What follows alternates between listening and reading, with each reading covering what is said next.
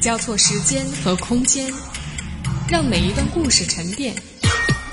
用新闻的视角打量我们的世界，用文化的笔触勾勒城市的轮廓。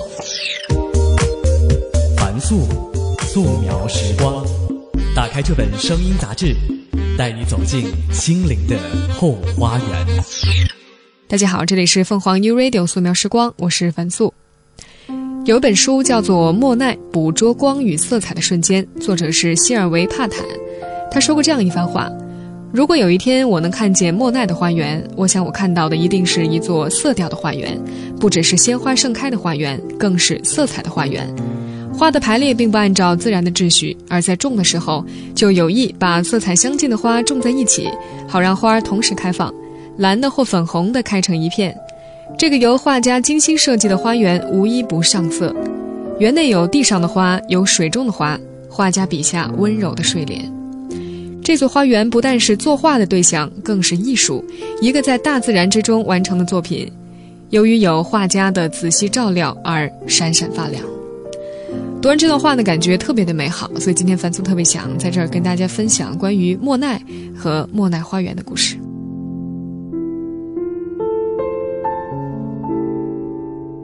二零一零年的六月份，又一幅莫奈的睡莲在伦敦拍卖，四千万英镑的估价，加上有毕加索名画的作陪，让它被渲染成了伦敦有史以来最有价值的一场拍卖。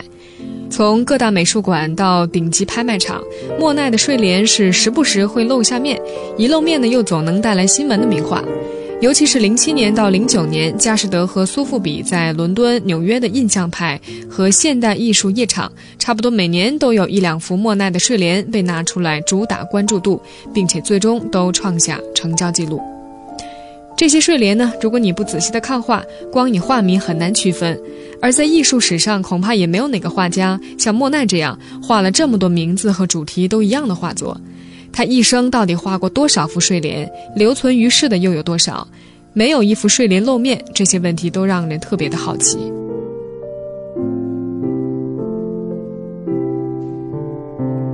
针对这样一个问题呢，多年研究印象派和现代艺术的专家叶正元先生，他就有过统计。他说，莫奈以睡莲为题的画作，他的确切数字应该是一百八十一幅。此外呢，他还留下一些和睡莲意象相关的话，比如说睡莲池塘、柳下的睡莲或者日本桥等等，这些都组成了他的睡莲系列。我们知道呢，莫奈是法国最重要的画家之一，也是印象派的代表人物和创始人之一。而“印象”这个词出自哪儿呢？就是出自他的代表作《印象日出》的标题。莫奈在一八四零年十一月十四号出生于法国的巴黎，早年的跟随风景画家布丹学习绘画。一八六二年进入格莱尔画室学习，因为和学院派的艺术趣味没有办法取得一致，两年之后呢就愤然离开了格莱尔画室，开始探索独立的绘画技法。一八七四年，莫奈发起和组织了第一届的印象派的画展。就在这次画展当中，莫奈的一幅《日出印象》引起了欧洲画坛的强烈反响。一八七四年，莫奈发起组织的第一届画展，是由一群不肯在官方巴黎沙龙展出作品的朋友，他们借用了摄影商纳达尔的二楼展出画作。这群青年叛逆者的作品着色怪异，下笔粗放，以简朴的日常生活为题材，没有跟随时尚画一些端庄的人像和宏伟的历史场面。他们的画展一出来，马上成为巴黎街谈巷议的话题。很多的群众呢都嘲笑他们的画作，其中莫奈所画的一小幅海景受到的嘲笑最多。他画的是哈佛港的晨景，题名叫做《日出印象》。一个特别喜欢讥讽别人的评论家呢，就用这个题名挖苦那群画家，把他们称为印象派。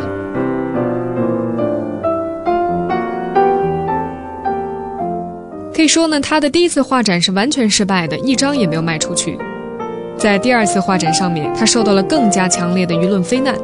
在当时的一份报纸上登出了这样一幅嘲笑印象派的漫画：在印象派画展的门前，一位怀孕的大肚妇女要进去参观，一个门卫拦住她说：“请考虑一下您后代的健康。”莫奈呢听了其实很生气，但是他自己稍微平静之后呢，就劝他的朋友说：“我们就用评论家送给我们的绰号做画派的名称，以示反抗。”并在不久之后呢，成为这一画派公认的领袖。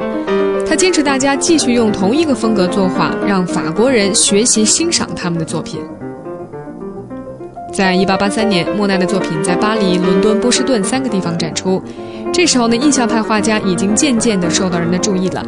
一八八六年，在纽约举行的画展上，展出莫奈的精品四十五件，这是他生命的转折点。他的作品成为收藏家猎取的对象，自己也成为了名人。一八八八年，连法国也公开承认了他的地位，打算颁赠荣誉勋章给他，他愤然拒绝，绝不向传统低头。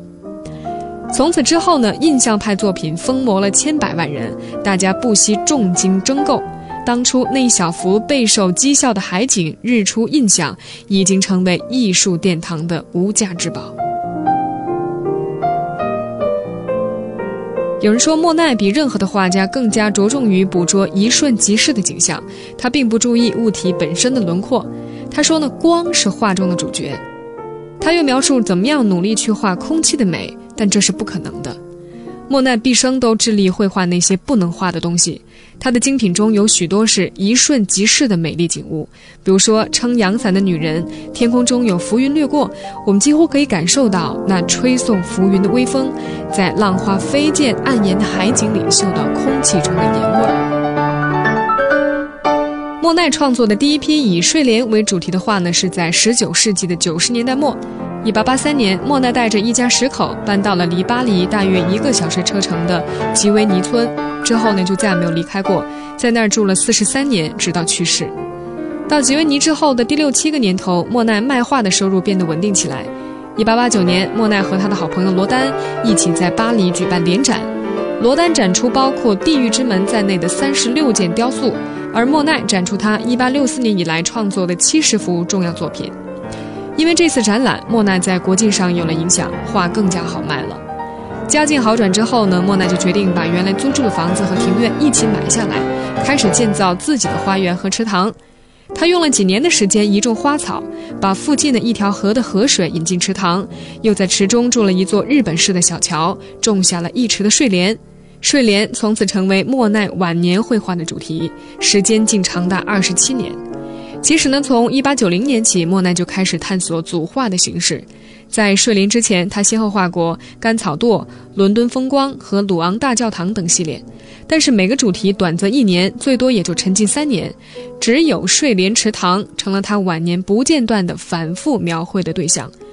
评论家詹·刘易斯·瓦多伊形容他对这一系列画作的观感。他说，在这些画里存在着一种内在的美，它兼备了造型和理想，使他的画更加接近音乐和诗歌。现在收藏于巴黎菊园美术馆的八幅睡莲巨画，是莫奈1920年以后完成的作品。1914年到1915年，莫奈在自己的庭院中建成了一间长23米、宽20米、高15米的大画室。他设计了从屋顶采光，里面有可以移动的高大的画架，供画家登高画画的平台，计划创作巨幅的睡莲组画。叶正元先生说呢，莫奈生命中的最后十二年里一直在画这组画。一九二三年的一月份，他在接受白内障手术前后，还对其中部分的画做反复的修改，直到一九二六年冬天，他去世的前两天才正式完成。按照1922年签订的赠与书，这组画在莫奈死后医嘱献给法兰西。1927年后，由法国政府在菊园公开陈列。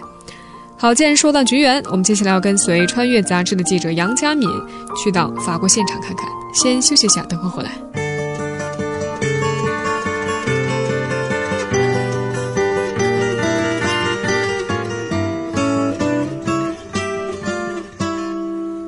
If I could save time in a bottle, the first thing that I'd like to do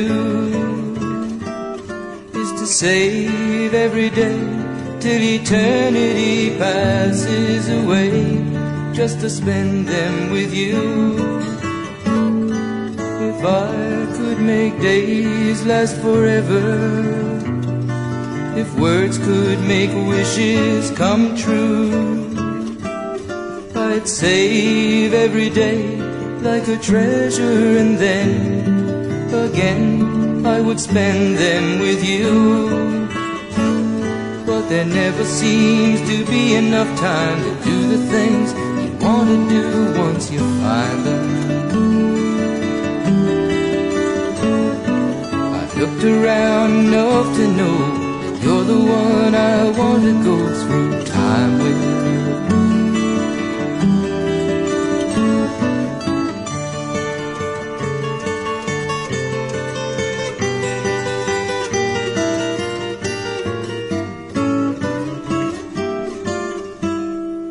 If I had a box just for wishes and dreams that had never come true, the box would be empty except for the memory of how they were answered by you. But there never seems to be enough time to do the things you want to do once you find them. I've looked around enough to know you're the one I want to go through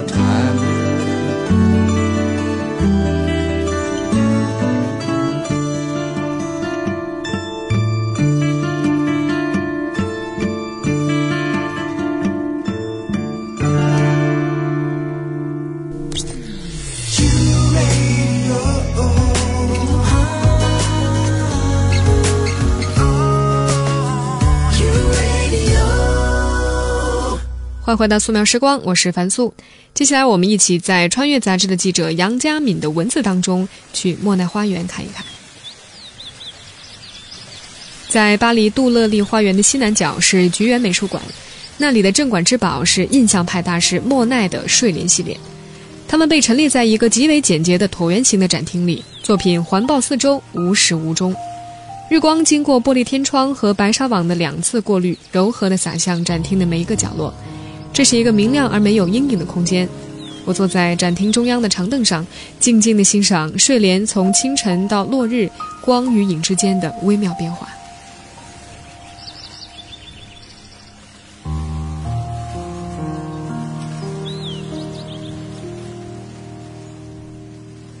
莫奈曾经在写给朋友吉弗鲁的信当中这样说：“乡村是那么的美，我忍不住写信给你，邀你来看看此时美丽的花园。”要更好地了解这位画家，我们决定前往位于巴黎西北七十六公里处的小镇吉维尼。人到中年、失去爱妻的莫奈厌烦了巴黎醉生梦死的社交生活，他在1883年移居到吉维尼，直到去世。他在吉维尼建起了莫奈花园，并以花园里的睡莲为蓝本，创作出睡莲系列。无论是睡莲还是花园，如今都成为莫奈留给世人的礼物。前往吉维尼，首先要先在巴黎坐四十分钟的火车到福农。在法国坐火车简直就是斗智斗勇，幸而多是有惊无险，去福农也不例外。询问车站的工作人员站台在哪儿，由于法语中的 L 发英语的一音，害得我们走错站台。为了防止出错呢，后来我们每次上火车都首先很不自信地问其他的乘客：是去阿姆斯特丹吗？是去阿维尼翁吗？是去马赛吗？是回巴黎吗？不是，是去里昂的。最后一程，他们还是在了。到了福农呢，随着游客打扮的人群，很快就能看见火车站外停着两辆大巴，接载着朝圣者前往莫奈花园。朝圣团里面有大批的日本女孩，她们三五成群，时尚美丽，但是也温婉有礼，轻声细语。想到莫奈画风深受日本浮世绘的影响，甚至花园里的虹桥都以日本木桥为蓝本，难怪日本人那么喜欢它。据说呢，美国人也特别喜欢莫奈花园，还在佛罗里达仿造了一座。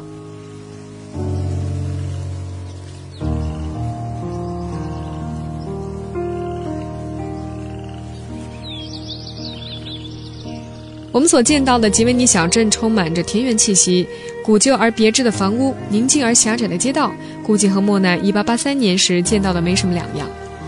吉维尼位于艾普特河和塞纳河的交汇处，河流在村子附近形成了看似荒芜却充满生机的沼泽地。沼泽区的湿地上长满了睡莲等水生植物，干地上则遍开罂粟花，河岸旁则是成列的白杨。就是这块沼泽地带给了莫奈创作的灵感。法国不愧是世界第一旅游大国在哪儿都要排队购票。在凡尔赛排了两个小时没想到不算热门的莫奈花园也要排队而且这还不是睡莲盛开的季节。排在我们前面的是一对老夫妻也许是排队太闷回过头来跟他们聊天问他们你们是日本人吗？他们回答说不是中国人。当他们得知我们很喜欢莫奈老先生点头道非常好。这对英伦夫妇保持着安格鲁萨克逊人的老派风度。以后呢，在花园里面相遇几次，他们都是以微笑问候。我对我的女伴说：“年轻的英国人很难有这番做派了吧？”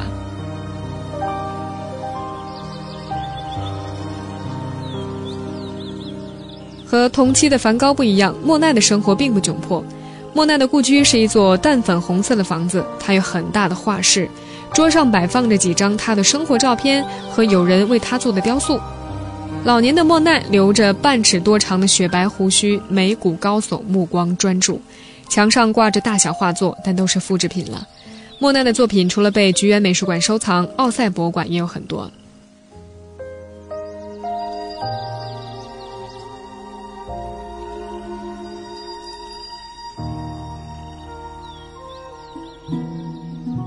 我在奥赛博物馆里看到了他画于1886年悼念亡妻卡米尔的作品《撑阳伞的女子》，人物形象很模糊，连五官和表情都看不见。但是随着笔触堆叠的方向，我可以感受到草原上吹拂的微风和女子丝巾上跳跃的阳光。卡米尔因病死于1879年，时年37岁。莫奈在同年画下了临终的卡米尔，画中以忧郁的色调、纷乱的笔画，传达出失去爱妻的悲伤。但是我总觉得莫奈爱画胜过于爱自己的女人。他曾经这样描述他做此画时的感受：他说，在我最亲爱的女人的病床前，我发现自己很本能地在这张木然的脸上逡巡，寻找死亡带来的色彩，观察颜色的分布和层次变化。我已经主动迎接色彩的冲撞了。真是想不到，在妻子死亡的时候，他竟然还能如此冷静地解构和分析。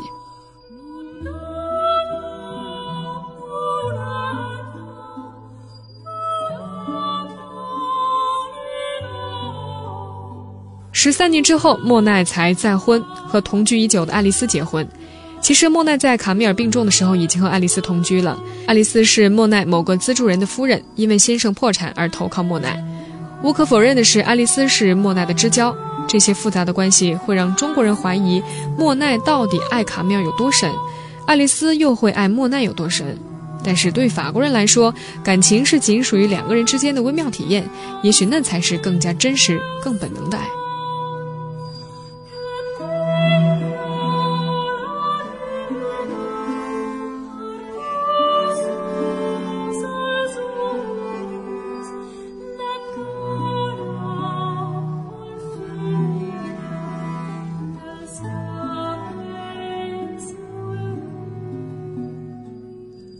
此时的莫奈生活渐入佳境，不但工作上得到稳定的资助，还买下了吉维尼的粉红小屋，和爱丽丝相伴的岁月也远远超过和卡米尔共处的时光。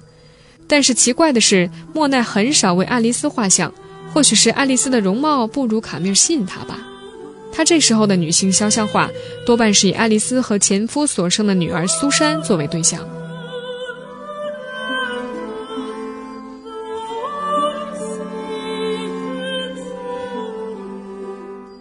在莫奈的眼中，可入画的女性都应该是优雅的、端庄的。裸女和玉女等一般画家喜爱表现的女性形象，几乎不曾出现在莫奈的画布上。他笔下的妻女往往被放在自然风物里，以写生风景的印象式手法记录下来。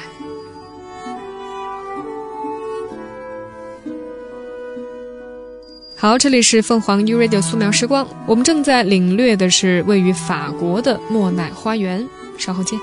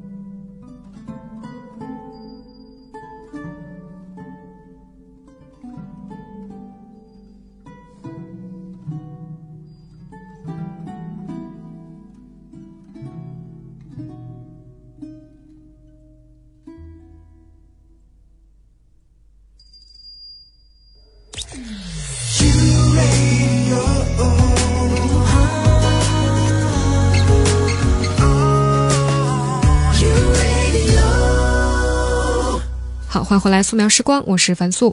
我们继续跟随《穿越》杂志的记者杨佳敏的脚步，停留在巴黎，去莫奈的小屋瞧一瞧。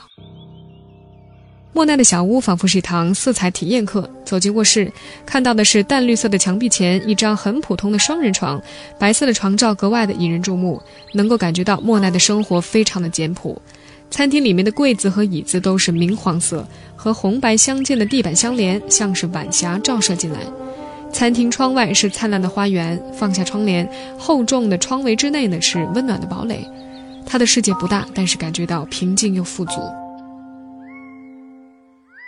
不得不提的是，莫奈实在是太喜欢日本浮世绘了。几个房间甚至楼梯的走廊上都挂着浮世绘，据说一共有二百三十一幅。莫奈画过穿和服的女人，画过日本桥系列，显然都是在向日本绘画艺术致敬。他曾经对友人说过，他非常欣赏日本人真实和自然亲近的感觉。泥瓦师傅砌墙的时候，总要在自己的面前放一朵玫瑰花，这是多么的动人啊！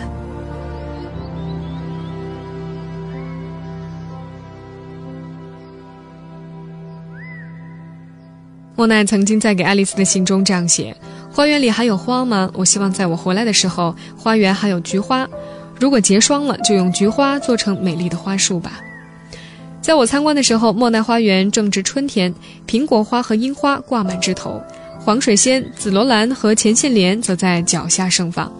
莫奈的粉红小屋淹没在花海中，成为繁花幻境里的城堡。为了让花园的花季永不落幕，莫奈选择花种时费尽了心思。到了夏天，牵牛花姹紫，天竺葵嫣红，向日葵明黄，还有玫瑰花、金盏花等，为花园谱出优美的色彩和弦。然而，素雅的睡莲才是夏天花园里真正的主角。持续到了天高气爽的秋季，绣球花、风铃草、秋麒麟陆续登场，紧接着银杏飘落黄叶，枫树缀满红叶，芦苇飘扬起细芒花。瑟瑟秋风过后，花园里笼罩着淡淡的哀愁。冬天的赏花场景则是由室外搬到室内。莫奈为了不让冬季色彩留白，在花园里建造了一间温室，培养兰花。到了冬末初春，黄茉莉、圣诞玫瑰先拔头筹，莫奈花园也渐渐自寒冬中苏醒了。随着冬天脚步的远离，郁金香、水仙花纷纷冒出头来，莫奈花园又重新活跃起来了。时光荏苒，莫奈花园的花季周而复始。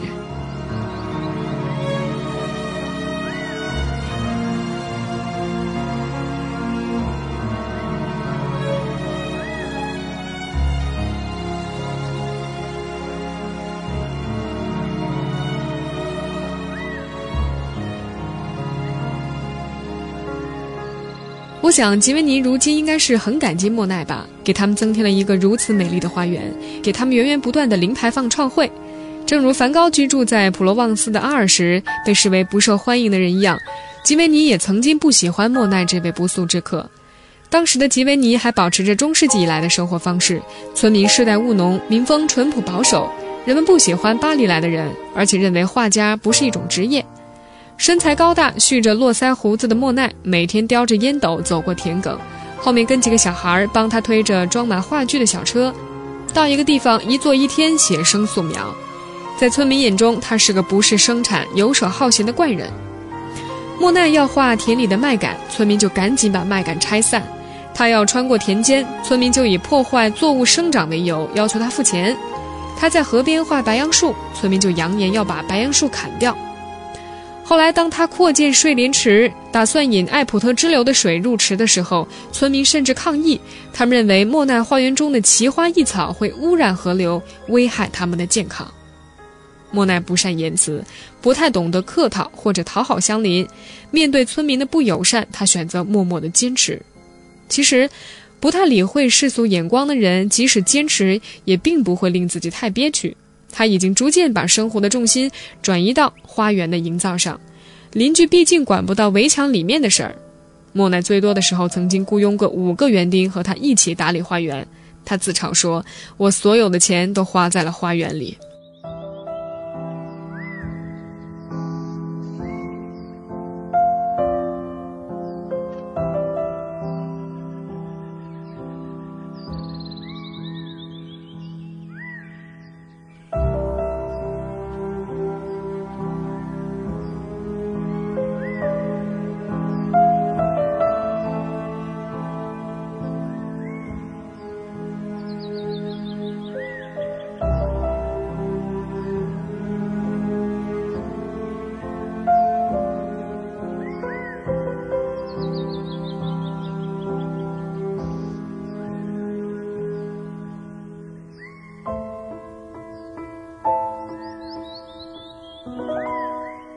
他敢于挑战法国园艺的传统。去过凡尔赛宫的人都知道，法国式园林讲究对称和几何造型，以呈现出线条明晰、规整均衡的人工美。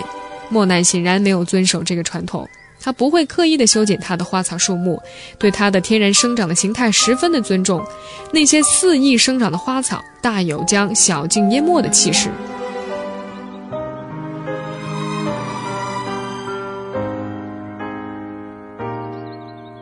此时的莫奈开始以东方思维进行思考：如果这座已经完成的花园为阳，那么他得另建一座花园为阴。这座阴的花园必须有水、有桥、有东方的神秘。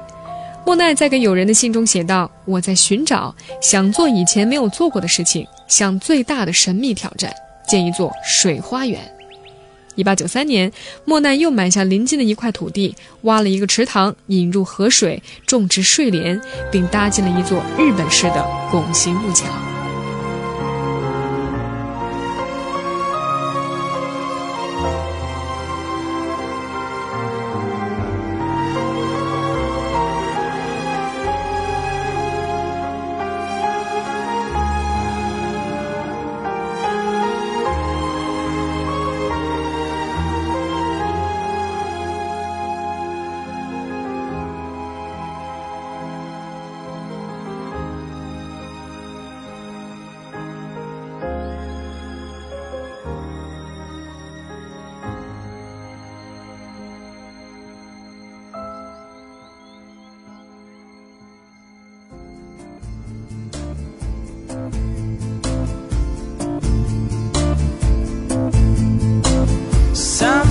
There are better days.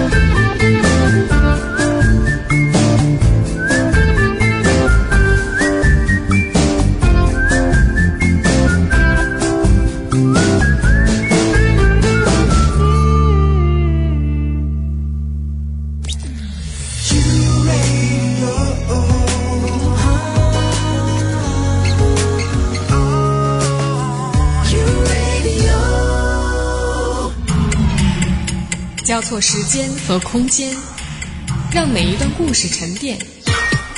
用新闻的视角打量我们的世界，用文化的笔触勾勒城市的轮廓。凡素，素描时光。打开这本声音杂志，带你走进心灵的后花园。好，欢迎回到素描时光，我是樊素。我们现在就要看到莫奈花园标志性的睡莲池和日本桥了。要看到这些呢，必须要穿过一条隧道。池塘呢其实不大。杨佳敏说，他去的时候呢，不是睡莲盛开的季节，但是日本桥的棚架上紫藤正是开得灿烂的时候。池边的小径弯曲环绕，水边错落着鸢尾花、水仙花，周围有数棵的垂柳和一棵紫色的山毛榉。这里的确有日本花园的情调。晚年的莫奈呢，几乎足不出户。在将近二十年的时间里，他常常把画架支在水边。每天清早，老园丁菲里克站在竹筏上打捞水池中的枯枝落叶。莫奈去世之后，菲里克常去菊园看花忆旧，却不曾再回花园睹物思人。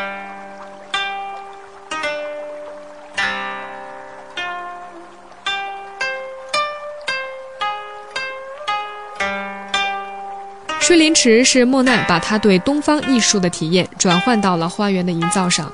日本桥、竹林都是日本园林的元素，但是莫奈仍然坚持园林设计是来自视觉的需求。池边的花草依然严格按照四季时令和植物高低来种植，而睡莲池畔的植物则可以透过水面的反射产生倒影，以营造梦幻的气氛。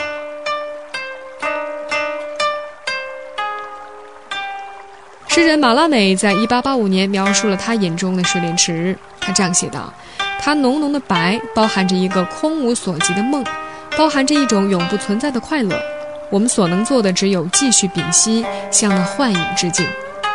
在意外的脚步来临之前，在我走开的时候，这座完美的花在升起的水泡中清晰可见。”那时候的莫奈凌晨三点钟就起床，一连几个小时坐在睡莲池畔，感受和自然的心灵交触，捕捉不同季节、不同气候乃至一天的不同时刻里，花和水在光的闪烁和风的流动中变换颤动的瞬时效果，把这种稍纵即逝的印象复述到画布上。一八九五年，清新飘逸的睡莲开始在莫奈的画布绽放。莲花莲叶的真实意象与水光流泻的意境幻想交织融合。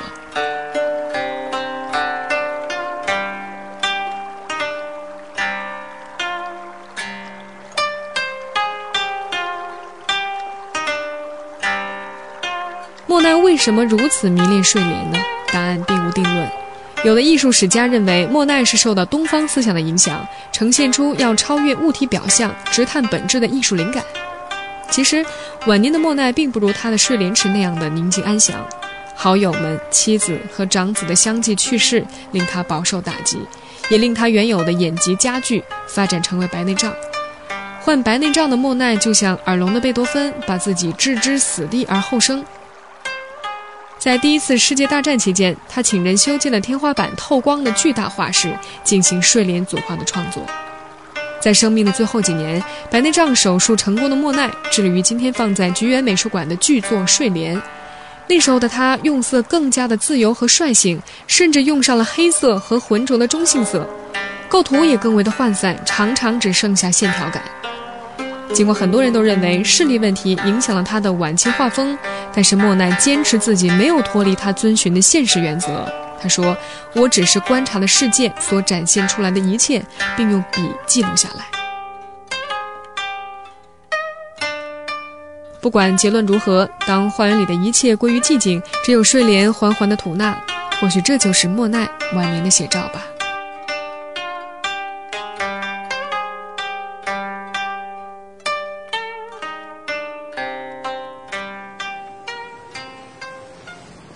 回到巴黎，正好赶上下班的高峰期，地铁里人头涌涌，脚步匆匆。我们两个刚从世外桃源回来的人，脚步稍微慢了一些，仿佛在妨碍别人。我的女伴忍不住说：“怎么跟纽约似的？”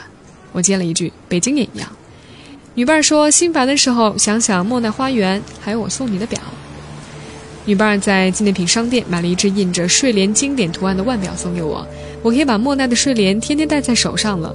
每次看到它，时间就缓慢了下来。